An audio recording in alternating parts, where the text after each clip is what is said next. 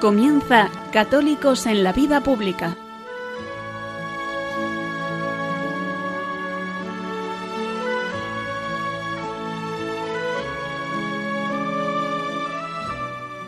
Un espacio dirigido en Radio María por Luis Zayas.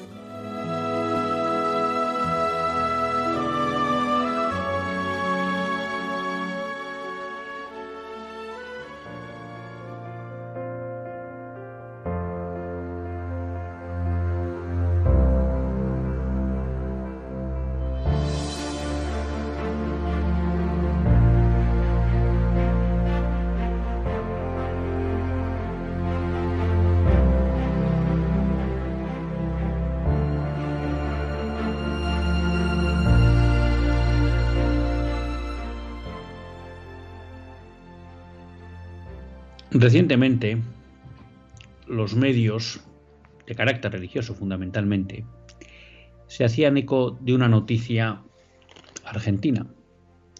Y es que la Iglesia en Argentina había puesto fin a las ayudas que recibía por parte del gobierno. Esto que por un lado era aplaudido por sectores que entendían que el Estado tenía que ser neutral y que por tanto no tenía que ayudar a la Iglesia. También era aplaudido por personas que planteaban que eso era bueno para la libertad y la independencia de la Iglesia. Pero esta noticia permitía una reflexión de mayor calado. Yo creo que alguna vez les he hablado del blog y del canal de YouTube que no te la cuenten, que dirige el padre Javier Olivera Rabasi. Un blog y un canal de YouTube que le recomiendo sin lugar a dudas. El padre Javier, sacerdote, aprovechaba esa noticia para profundizar sobre una realidad y es si el Estado debe o no ayudar a la Iglesia Católica. Es llamativo, porque posiblemente a muchos de nosotros nos llame la atención, el hecho de que en su artículo número 2, la Constitución argentina, recoge que el Estado ayudará al sostenimiento del culto de la Iglesia Católica. Es decir, en la Constitución argentina ya desde los años 1850 hasta hoy, existe en su artículo 2 el deber y la obligación por parte del Estado argentino de sostener o ayudar a sostener el culto católico. Pero el padre Javier iba más allá de la cuestión puramente legal, que se podría considerar que es un debate meramente local, sino que se hacía una pregunta desde la óptica de la ley natural. Y por tanto se hacía una pregunta universal. Y a mí me parece que es una reflexión interesante que volvamos a poner encima de la mesa hoy que de alguna manera el liberalismo y el laicismo que viene incorporado en el liberalismo van calando en las mentes de Occidente y también, hay que decirlo, en las mentes de los católicos. Javier Olivera Rabasi empezaba con un argumento básico y es el hombre tiene un deber hacia Dios. Tiene un deber hacia Dios porque Dios le ha creado, porque Dios le ha dado la vida. Y por tanto el hombre es deudor de Dios. Y la forma de satisfacer esa deuda con Dios, ese deber con ese Dios que le ha creado, que le ha dado la vida, no solo la vida, que ha puesto a su disposición toda la creación, es lo que se llama la virtud de la religión. La virtud de la religión no es más que esa acción por la cual el hombre agradece, adora a ese Dios creador que le ha dado su vida y que le ha dado todo lo que tiene para la existencia. Por tanto, desde un punto de vista racional, ya lo hacíamos, que vamos a retomar la lectura y explicación del libro Es justo y necesario de Scott Hahn, desde un punto de vista natural, hay un deber del hombre hacia Dios. Pero aquí surge una segunda pregunta. ¿Y ese hombre cuando vive en sociedad? ¿Ese deber declina? ¿Ese es un deber meramente individual? ¿O también es un deber social? Y aquí el derecho natural, la ley natural es claro.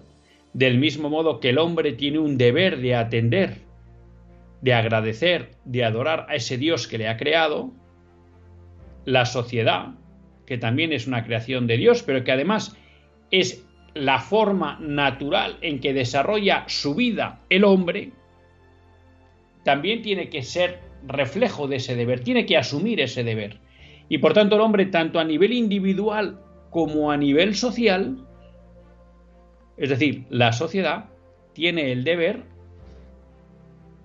de agradecer, de saldar esa deuda con Dios. Y por tanto la virtud de la religión no es una virtud meramente individual, sino que también es una virtud social. Ahora no estamos hablando de confesionalidad del Estado.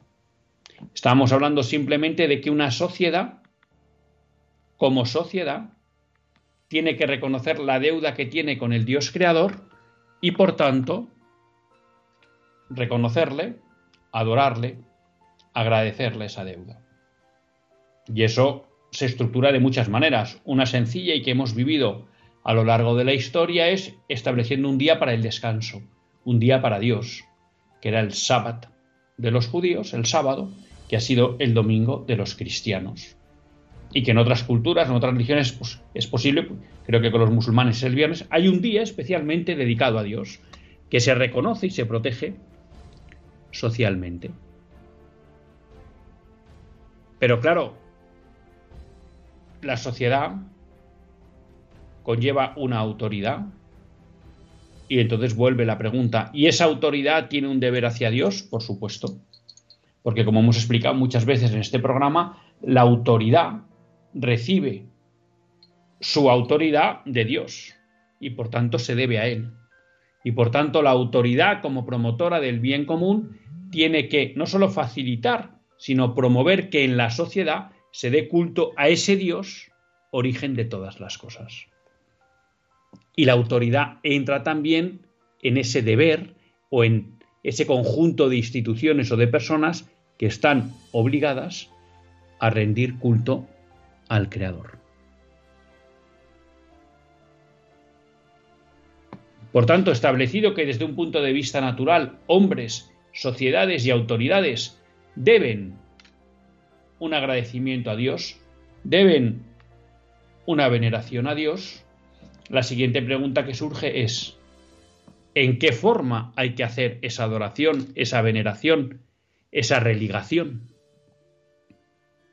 Y parece claro que si hay una religión verdadera, es deber del hombre, es deber de las sociedades, es deber de las autoridades reconocer esa honra a Dios a través de la religión verdadera, que es la religión católica.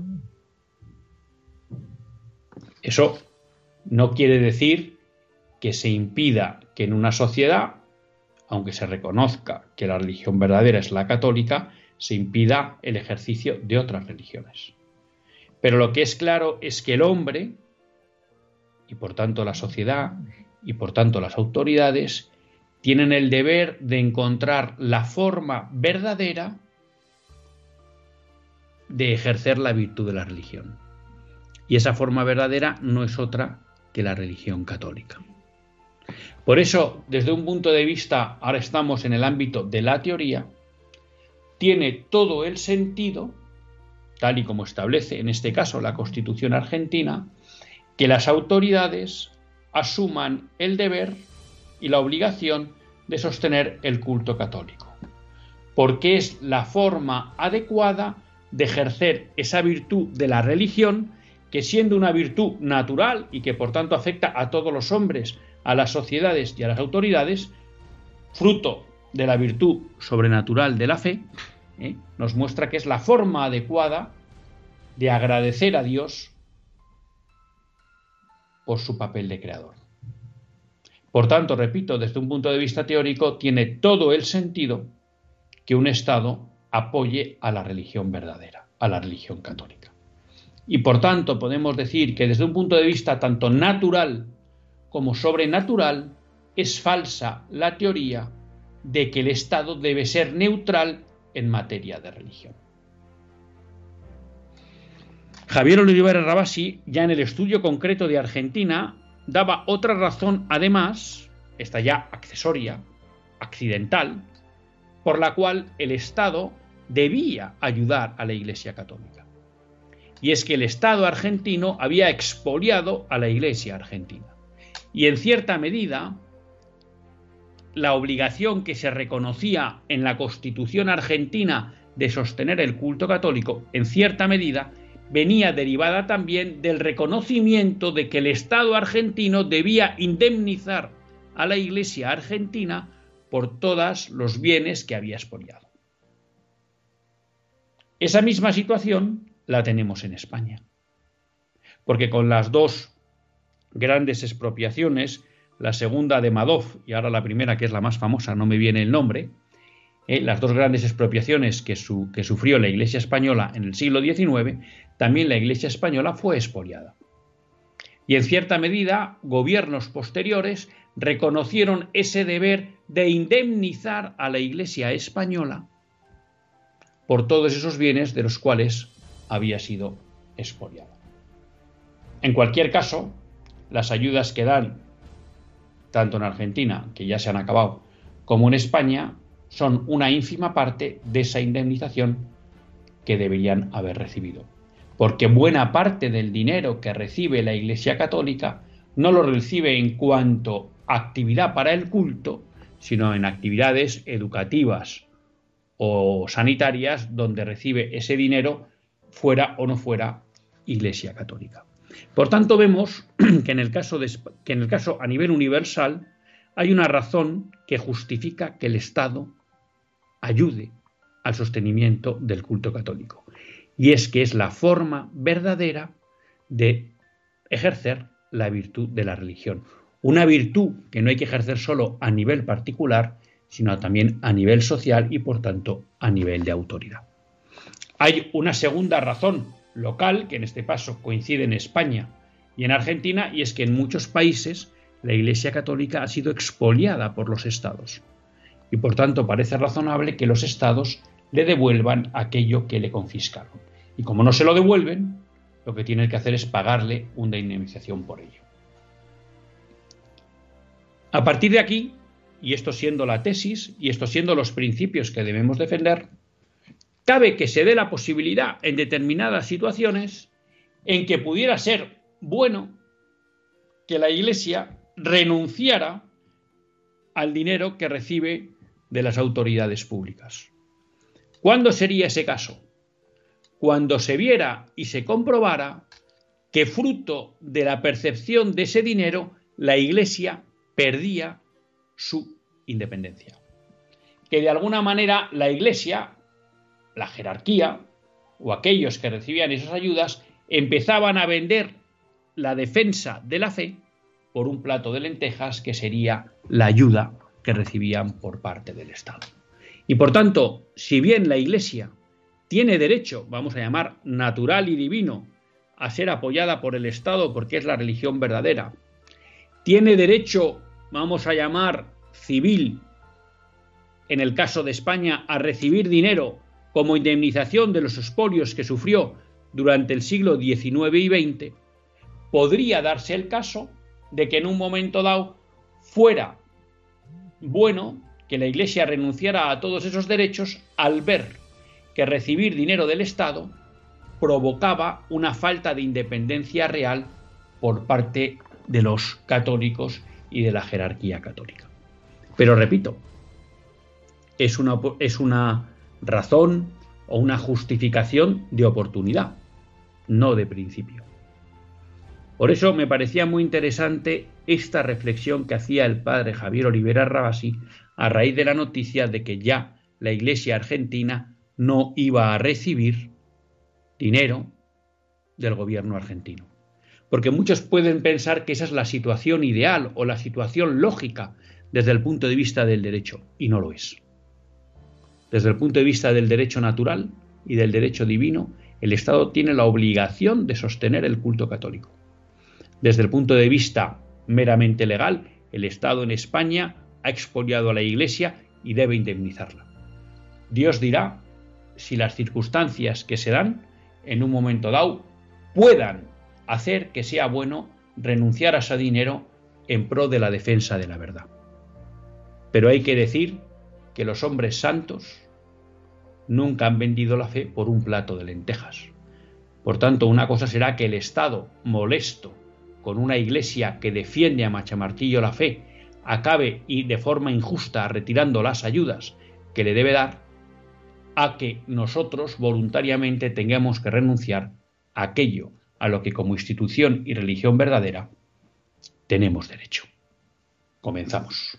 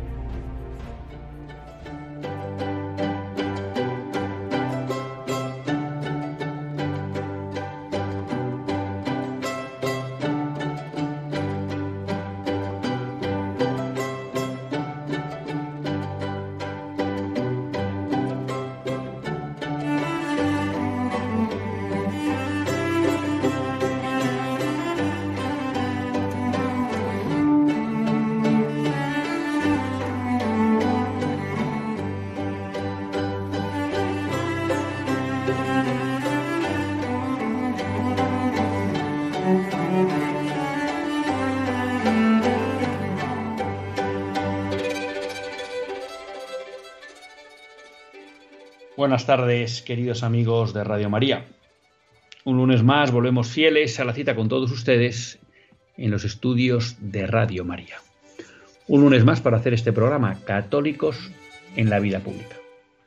Un programa que, como todos ustedes saben, quiere ser una reflexión pausada sobre la actualidad nacional e internacional. Una reflexión que tratamos de hacer siempre desde la óptica del magisterio de la Iglesia y su doctrina social. Una Iglesia que no nos cansaremos de repetir, que es madre y maestra. Y un lunes más tiene la suerte de compartir esta hora de radio con todos ustedes, Luis Tallas, que es quien les habla. Habíamos empezado en el editorial, no me salía a mí el nombre de la primera desamortización, que fue del ministro Mendizábal, aquí me lo apuntaba Javier desde Control. ¿eh? En España hubo dos grandes desamortizaciones, la de Mendizábal y la de Madoz. Eh, Luego también hubo un expolio importante durante la Segunda República, ¿no? Y bueno, mm, me gustaba eh, esa reflexión que había hecho, que les invito a que la vean el padre Javier Olivera Rabasi en su blog, que no te la cuenten, y en su canal de YouTube, porque, bueno, creo que ayudaba a fundamentar una idea que de alguna manera va perdiendo vigencia incluso en el propio ámbito católico, ¿no? Y es que la religión católica es la verdadera y por tanto tiene derechos. Una. Y luego dos, quizá podría ser la primera, ¿no? Es que Dios tiene derechos. ¿Eh? Nosotros le debemos el culto debido a Dios por habernos creado. Nosotros a nivel individual, a nivel social y a nivel, por tanto, de las autoridades políticas, ¿no? Y en el fondo, pues que un Estado tiene ese deber y la lógica natural de ese deber es que el Estado se vuelva confesional. ¿En qué sentido? En que reconozca la verdad, que la verdad, la verdadera religión, es la, la religión católica. Como todo, esto es la tesis, esta es la teoría, estos son los principios que tenemos que defender, este es el objetivo al que no debemos renunciar y otra cosa es que, bueno, uno haciendo un análisis concreto de la situación actual, por ejemplo, de las sociedades occidentales, en donde no podemos decir que ahora haya una mayoría católica, pues a lo mejor plantearse que hay que pedir ya la confesionalidad del Estado no tiene sentido porque no es prudente, no, no tiene lógica ahora, pero eso no quiere decir que como católicos renunciemos a ese fin, ¿no? Y del mismo modo, frente a todos estos mensajes que nos lanzan de que el Estado debe ser neutral, que no debe apoyar a las religiones, que sería bueno para la independencia de la Iglesia que no recibiera dinero, bueno, eso habrá que valorarlo. Pero lo que sí tenemos que tener claro es que por principio, por derecho natural y divino, la Iglesia católica tiene derecho a ser ayudada por la autoridad, por las autoridades. ¿Por qué? Porque es la forma verdadera de rendir culto a Dios, el culto que le deben los hombres y las sociedades. Y luego además tenemos que saber que en el caso concreto de España, esa iglesia fue expoliada y por tanto el Estado está en deuda con ella y debe indemnizarla. Pero bueno, cambiando de, tercio, eh, antes de acelerarme, porque yo siempre me, acelero, eh, les recuerdo que si quieren participar en el directo del programa, nos pueden escribir al WhatsApp 668-594383. 668-594383. Un WhatsApp que, como saben, solo está vivo eh, durante el directo del programa. También saben que nos pueden escribir a católicos en la vida pública y pues también les animo a que nos llamen y participen con todos nosotros en directo, pues como el otro día hicieron Antonia, Amparo, Inmaculada, en el directo del programa, que después de la breve pausa que solemos hacer para tomar un poco de aliento y para permitir que algunas ideas un poco pues se, recojan, eh, solemos recordar ese teléfono al que todos ustedes pueden llamar. Lo que pasa que es verdad que en estas cosas que a veces uno pues está a las llamadas, hubo dos o tres mensajes del otro día que yo no pude contestar y que sí me gustaría, bueno, pues comentar ahora con todos ustedes y que sean un poco el inicio del programa. Si bien antes no me quiero olvidar de dar una noticia que la hemos estado viviendo todos nosotros estos días, y es el hecho de que Monseñor Rolando ha sido puesto en libertad. Tenía por aquí la noticia de que habían llegado al Vaticano Monseñor Ronaldo y algunos sacerdotes más. La dictadura nicaragüense escarcela y expatria a Roma a Monseñor Rolando Álvarez y a Monseñor Isidoro Mora. Eh, eh,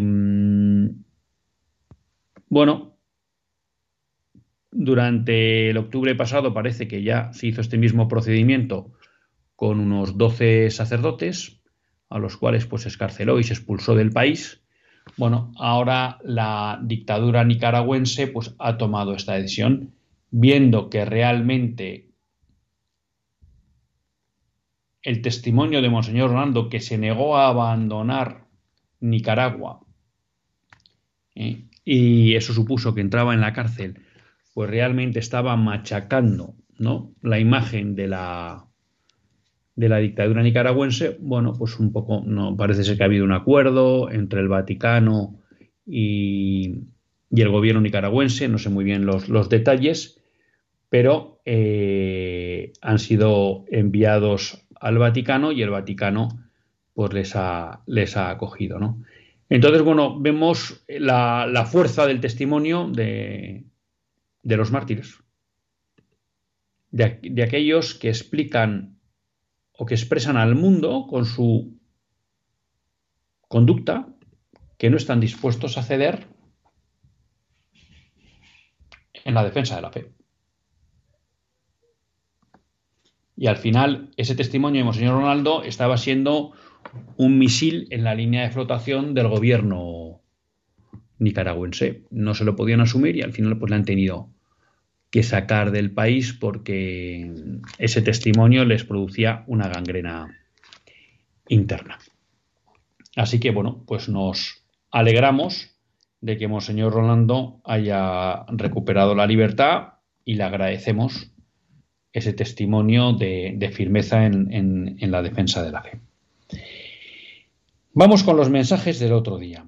Eh, me escribían el otro día una persona que decía, una persona de Córdoba, María Dolores, que había un médico que, al que le había preguntado sobre el DIU y la píldora del día después. Y según ella, que los médicos explicaban que no eran abortivos. Bueno, pues yo tengo que decirle a María Dolores que no es así. Mm, eh, tanto el DIU como la píldora del día después funcionan como anticonceptivos y como abortivos. Podría aceptar, pero eso ya tendría que investigar más a fondo, que la mayoría de las veces tienen un efecto anticonceptivo. Porque es verdad que los dos lo que buscan con las hormonas que segregan es tratar de dificultar que los espermatozoides alcancen al óvulo, de tal manera que se evite que haya una concepción. Y por tanto, desde ese punto de vista, actuarían como anticonceptivos. Eh, eso lo hacen pues tratando de como de modificar la forma en que se comportan los espermatozoides y dificultándoles la, movilidad, también tratando de hacer más denso el moco cervical, de tal manera que los eh, espermatozoides no puedan subir por el cuello, por la vagina y por el cuello uterino. Bueno, hay toda una serie de, de, formas en las que tratan de buscar eso, que el, espermatozoide no llegue al óvulo, ¿no? Y también en algunos casos dificultan la ovulación, con lo cual si no se produce ovulación no puede haber fecundación, si, los espermatozoides no llegan no se produce eh, fecundación tampoco y por tanto estaríamos simplemente en una anticoncepción. Hemos evitado que tras una relación sexual se pueda producir una concepción. Pero los dos, los dos mecanismos tienen también un, efecto eh, abortivo. ¿Por qué?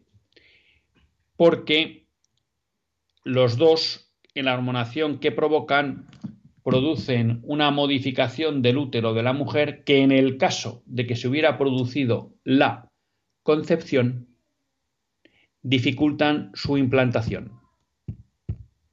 Y por tanto lo que tenemos es que un cigoto de pocas horas, que ya es la unión del espermatozoide y el óvulo, al no poderse implantar en el útero, muere porque no se puede alimentar. En esto, pero bueno, por poner dos ejemplos, eh, buscando en una página web, eh, buscando los efectos, ¿no? Por buscar algún dato, eh, ahora es mejorconsalud.as.com, no, pues después de repetir muchos momentos que la píldora no es abortiva, dice, la pastilla del día después no es abortiva y puede actuar de las siguientes formas. Impide que el ovario libere el óvulo maduro. Si el óvulo ya, fue liberado, evita que los espermatozoides lo fecunden. Digamos que en estos dos casos es anticonceptiva. Dice, tercero, si el espermatozoide ya penetró el óvulo, impide que el óvulo fecundado se implante en el útero un óvulo fecundado ya es un nuevo ser humano. Le llamamos cigoto, pero es un ser humano con unas pocas horas. Si impide que se implante en el útero, impide que se alimente y muere, efecto abortivo. Ese mismo efecto, entonces, esto mismo eh, nos lo recuerda en un artículo eh, de la Universidad de Navarro Gonzalo Ranz, que es uno de los grandes, o sea, padres de la bioética en España en una carta además que escribe al, diario de Navarra. ¿Por qué? Porque eh, dice, hay un empeño permanente en decir que la píldora del día después no es abortiva y que la ONU dice que no es abortiva. Y él explica la trampa para esto. Dice, no es abortiva porque la ONU y determinado mundo científico han decidido que solo es ser humano a partir del día 14. Por tanto, el hecho de que un cigoto, un embrión de pocas horas, de un día o dos a lo máximo, fuera destruido, como ellos han cambiado el lenguaje y ya no le denominan embrión, entienden que no hay vida y que como no hay vida no se ha producido un aborto.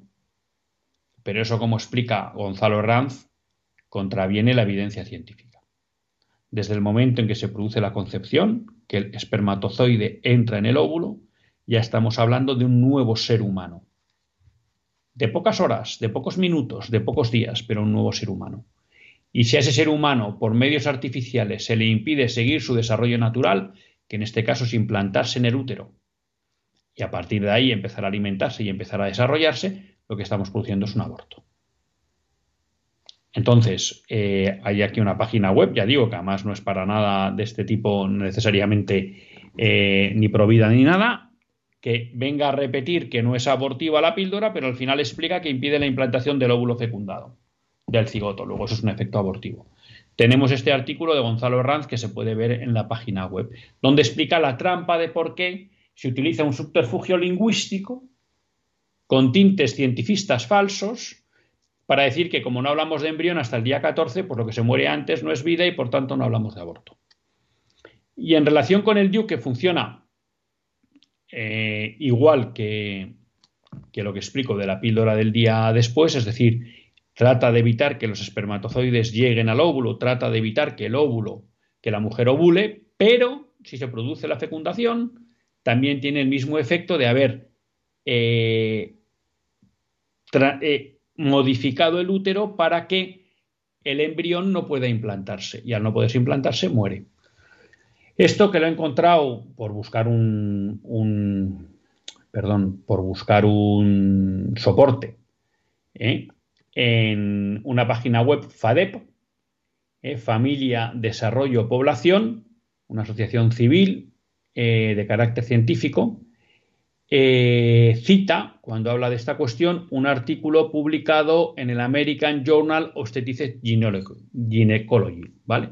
Una, vamos, la, una revista americana de obstetricia y ginecología, donde en el resumen del artículo, es un artículo eh, que está destinado a estudiar los mecanismos de acción de los dispositivos intrauterinos.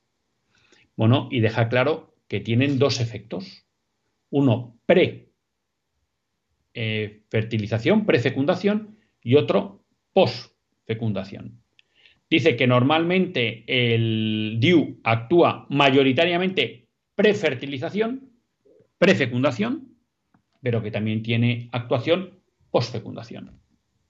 Entonces, claro, ¿cuál es la cuestión de, este, de estos dos métodos? Que no sabemos cuándo aplican como abortivos o como anticonceptivos. Podría parecer que en general son, actúan más veces como anticonceptivos que como abortivos. Puede ser. Pero en cualquier caso, tienen la posibilidad de actuar como abortivos. Como es un estado tan incipiente del, ser humano, pues eh, la mujer no sabe o no puede notar cuando la medicina o el dispositivo, la píldora, el dispositivo, han actuado de una manera o de otra. Pero vamos, quiero decir, mayores, que hay em, literatura que soporta lo que yo le he dicho otras, otras veces. Luego nos escribía Fernando desde Costa Rica. Me llamó la atención su comentario inicial sobre la misión evangelizadora de la Iglesia. Algo que muchas veces me molesta, lo confieso, es ese afán de algunos sacerdotes en decir que para ser misionero no hace falta salir a otras tierras. Aunque es totalmente cierto, la afirmación esconde algunas veces una cierta desidia o llamada al compromiso. Así podemos acomodarnos cada vez más en nuestro pequeño espacio. Decimos que no hace falta salir del país y detrás de eso no hace falta salir del templo, no hace falta salir de mi casa. Con el ejemplo basta, como si una cosa quitara la otra. Bueno, estoy de acuerdo. O sea, es decir, yo creo aquí, Fernando, que bueno, que efectivamente, es decir, no hace falta salir del país de uno para ser misionero. Pues totalmente de acuerdo. De hecho, muchos católicos tenemos una imposibilidad física de irnos de misiones, ¿no? Por las obligaciones familiares.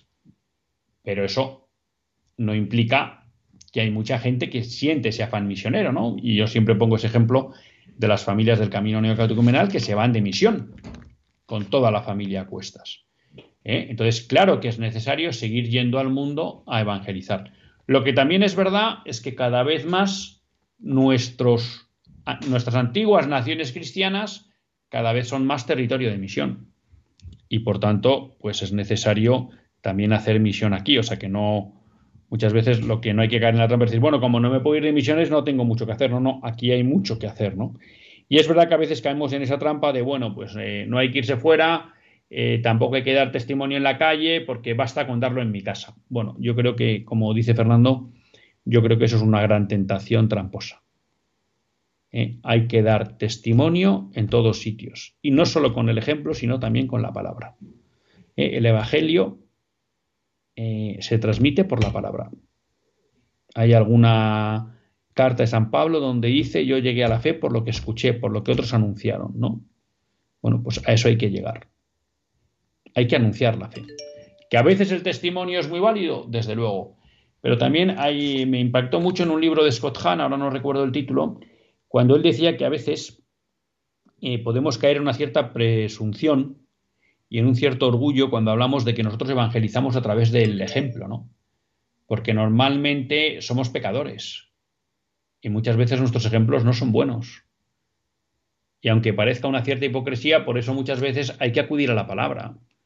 Porque en la palabra podemos contar la verdad del Evangelio que muchas veces no somos capaces de vivirla. Pero que gracias a nuestra palabra ese testimonio se puede conocer y a lo mejor debido a nuestro comportamiento nunca serían conocedores de esa verdad que deberíamos que deberíamos transmitir. O sea que muchas gracias Fernando.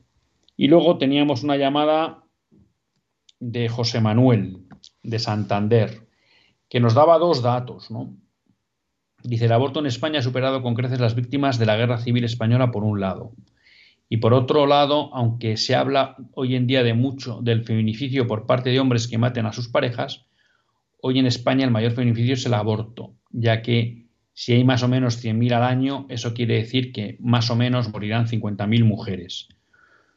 Bueno, estoy de acuerdo, es decir, yo creo que las cifras del aborto en España son escandalosas. Creo que es bueno, como él dice, poner referencias. Estamos, yo creo, cerca de los 3 millones de niños asesinados por el aborto desde 1985 en que se legalizó. Eso es que desaparezcan, pues más o menos diría Bilbao, Sevilla y Valencia a la vez. ¿Mm? Y bueno, pues eso es impactante, que efectivamente pues, pues ya han muerto más niños asesinados por el aborto que los muertos en la Guerra Civil Española, que fueron muchos menos. Y sí, uno se sorprende de tanto feminismo, de tanto defensa de la mujer y efectivamente el aborto posiblemente es la, no, posiblemente no, sin duda la primera causa de feminicidio del, del mundo. En ocasiones simplemente porque, como dice Fernando, el 50% de las asesinadas son mujeres y en otras ocasiones, por ejemplo, como es la, historia de China y en otras zonas del mundo, donde además las familias a la hora de tener hijos prefieren tener varones que mujeres y, abortan por razón de sexo, ¿eh? porque lo que viene es una niña y entonces abortan. Con lo cual, efectivamente, aquellos que quieran defender a la mujer, lo primero que deberían hacer es tratar de que el aborto desaparezca y esté prohibido, porque es el principal causa de feminicidio. Vamos a hacer una breve pausa. Les recuerdo que si quieren pueden participar en el programa llamando al 91 005 9419 91 005 9419 y seguimos con el programa tras unos breves minutos musicales.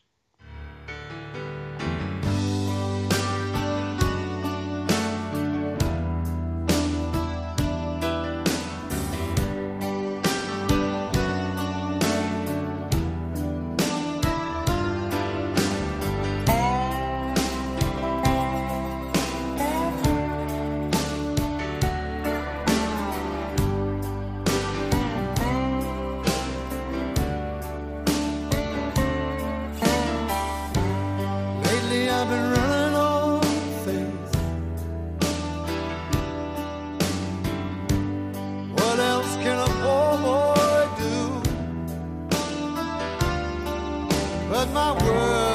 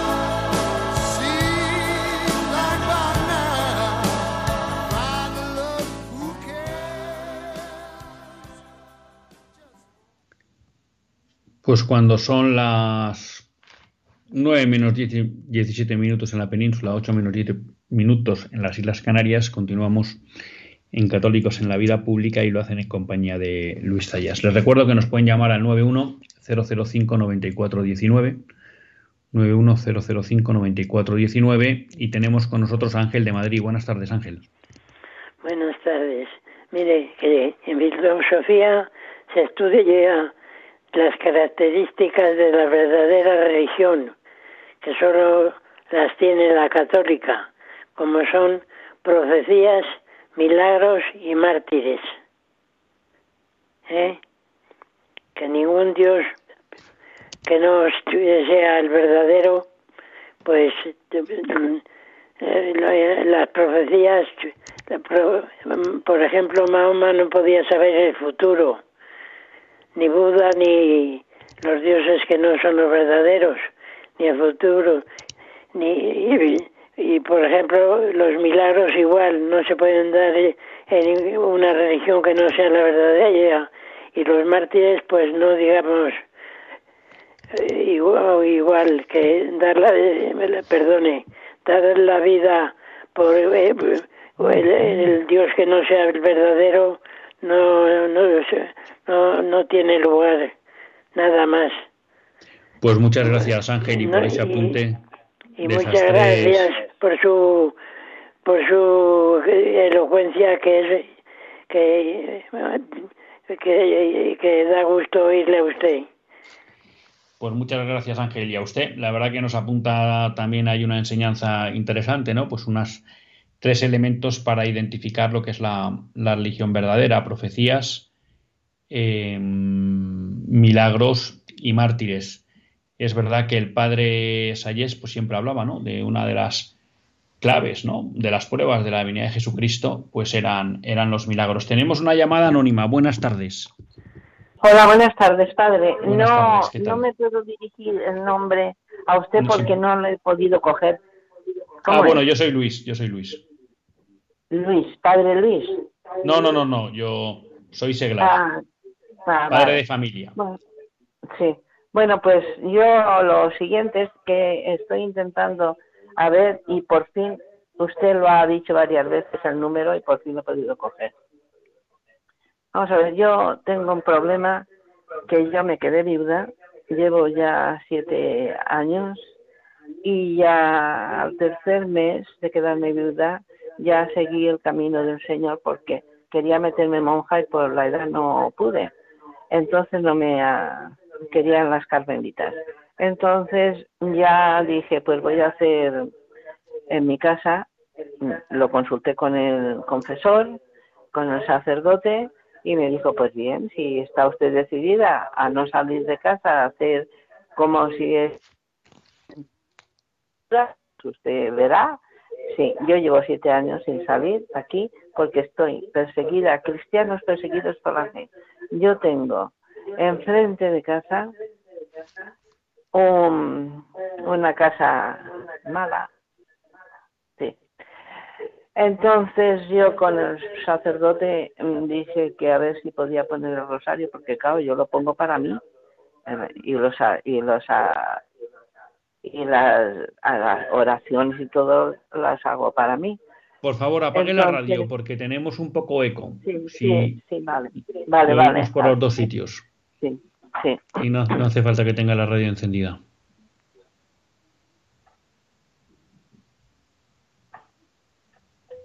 Vale. Entonces nos pues, estaba contando lo del rosario. Sí. Y, y, claro, había que ponerlo fuerte porque, claro, yo da el tabique mío del salón con donde están y hacen todos los negocios. Y claro, ahí empezó a perder clientela y se casi, casi se, se desmoronó todo. Pero luego volvieron otra vez, ahí nos han ido, en fin, y ahora van a tope, van a todo. Como yo me quedé sola, entonces están a tope. Yo, si hubiera salido a la calle, yo es que estoy aquí los siete años sin salir, eh, me traen toda casa y vienen a darme la comunión, a confesarme, a todo aquí. Bueno, yo ya me, me hicieron también, me consagraron a la Virgen Santísima hace un mes o así. Y bueno, pues mm, yo vivo para mi Señor, Jesucristo, y para mi Santísima Madre. Y soy muy devota del Espíritu Santo. Yo tengo muchas cosas que me han hecho, sí. Muchos milagros, sí. Estoy pues muchas gracias por, por la llamada. Mm, bueno, enhorabuena por ese paso que ha dado por, por vivir más cerca de, Jesucristo. También por la valentía de esa acción de intentar que esas cosas que se estaban haciendo pues contrarias a Dios en ese piso pues tuvieran un cierto fin, ¿no? Y que pues parece que en parte lo consiguió con ese rezo del rosario en alto o a través de la radio. Bueno, también pues le le felicito por esa valentía, ¿no? Tenemos aquí a María Dolores, vale, que ya me ha, vale, sí, que me escribe por WhatsApp porque había escuchado la, la pregunta que nos, que nos había hecho la semana pasada. Bueno, nos van quedando cinco minutos de programa. Si alguien más se anima a llamar, pues le daremos paso. Ah, tenemos a Rosalía de Palma de Mallorca. Buenas tardes, Rosalía. Hola, buenas tardes. Mira, yo solo quería aclararte, Luis, que en un congreso pro vida que estuve, una doctora justo dijo que el DIU era el método anticonceptivo más abortivo que había, porque es un dispositivo que se introduce en el útero y lo que impide es la implantación, porque dice hay una guerra en el útero que cuando llega el embrión pues no puede anidar de ninguna manera. Dice, una mujer puede abortar cada mes con el VIU. Entonces lo digo porque era una cosa que me interesaba a mí saber y en ese congreso me lo aclararon muy bien. ¿Eh? No actúa en otro sitio, actúa en el útero, está metida en el útero y en el útero hay una guerra que impide la implantación. Nada más, por si sirve de pues, algo. Pues no sirve de mucho, Rosalía, porque apuntalas un poco lo que decíamos, pero incluso, bueno, eh, a través de esta doctora, bueno, pues abundas en que el DIU tiene un efecto más abortivo del que, por los documentos que yo había podido considerar, veía, porque efectivamente reconocían el efecto abortivo, pero decían que era más anticonceptivo que abortivo. Bueno, el testimonio de esta doctora, que me parece muy valioso, pues nos apunta que, ojo, eh, que, que es bastante más abortivo de lo que nos pensamos. Y ya digo, esa es un poco siempre la gran duda que surge con estos anticonceptivos que llaman hoy, porque nos dicen que son anticonceptivos porque actúan antes de la fecundación, pero que también actúan después de la fecundación y en el fondo no sabemos cuándo actúan. Y es posible a lo mejor que estén diseñados para que actúen en los dos casos muchas veces. Pero aquí, de verdad, la pregunta no es qué tipo de anticonceptivo. La respuesta es sí a la vida. Vivir sin miedo a la vida.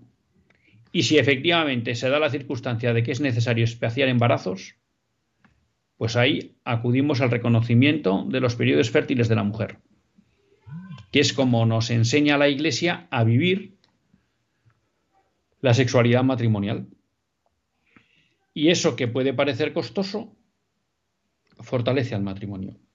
Pero cuando no hay necesidad imperiosa, grave, como nos explica Pablo VI en Humane Vitae, de tener que especiar los embarazos, de verdad, vivamos felices la acogida de la vida. Juanjo de San Sebastián, buenas tardes. Los de Dios en la Virgen Santísima, muy buenas, don Luis. Eh, suscribir sus palabras, eh, justo he oído un poquito de eh, que yo doy testimonio con mi vida, no.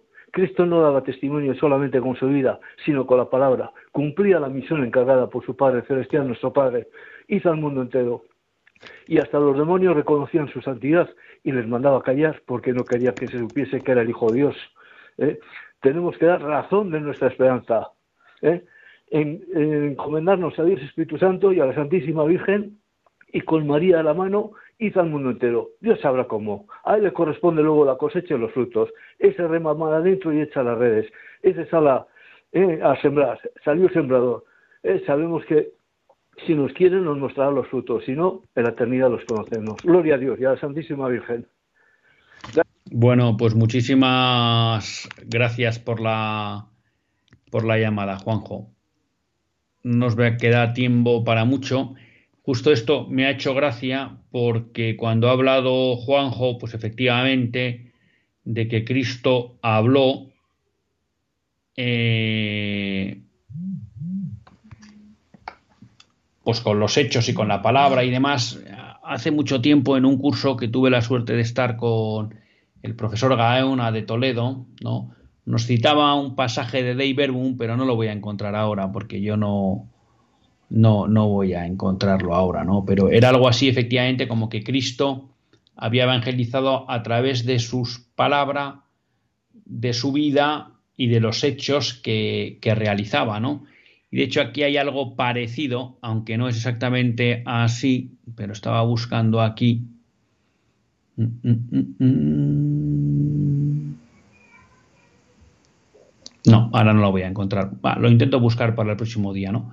Pero en Dave Verbum eh, había algo así también, ¿no? Nos, recordaba el profesor Gauna, que efectivamente aquí lo que vale es la palabra, aquí lo que vale es el testimonio de vida y aquí lo que vale también es las acciones que, hacemos. Y todo es necesario. Y habrá en momentos que es mejor callar y actuar, ¿eh? pues como Cristo cayó durante la pasión, ¿no? Después de decirle esa última frase a Piratos. Y en cambio, pues ha habido momentos en que Cristo ha hablado. Y es necesario hablar, ¿no? Quiero decir, a veces, eh, yo lo reconozco a mí por lo menos personalmente, ¿no? Muchas veces el hablar cuesta y el dar testimonio en un ambiente cercano que te conocen eh, cuesta, ¿no? Y es, entonces es fácil decir, bueno, no, yo es que doy el testimonio ya, pero en este momento no estás haciendo nada, estás con un grupo de gente y aquí lo que pide el testimonio es hablar, ¿no? Pero como, pues muchas veces reconozco que te cuesta como mm, marcarte en medio de los demás, pues dices, no, no, con el testimonio y pierdes una oportunidad, ¿no? Entonces yo creo que la palabra es necesaria. Y a mí me gustó mucho, les repito eso que, que leía Scott Hahn, ¿no? Es decir, oiga, tampoco sea un soberbio, que muchas veces su comportamiento, más que dar testimonio, es un antitestimonio. Y a veces para ver un verdadero testimonio de la fe la tenemos que explicar y contar porque con nuestra vida esa fe no, se percibe porque somos pecadores, ¿no? Pero no queda tiempo para más, sí para agradecer a, a Ángel, a Rosalía, a Juanjo y a esta otra persona que nos llamó, a todos los que escribieron al WhatsApp y nos despedimos hasta el próximo lunes, si Dios quiere, que Dios les bendiga.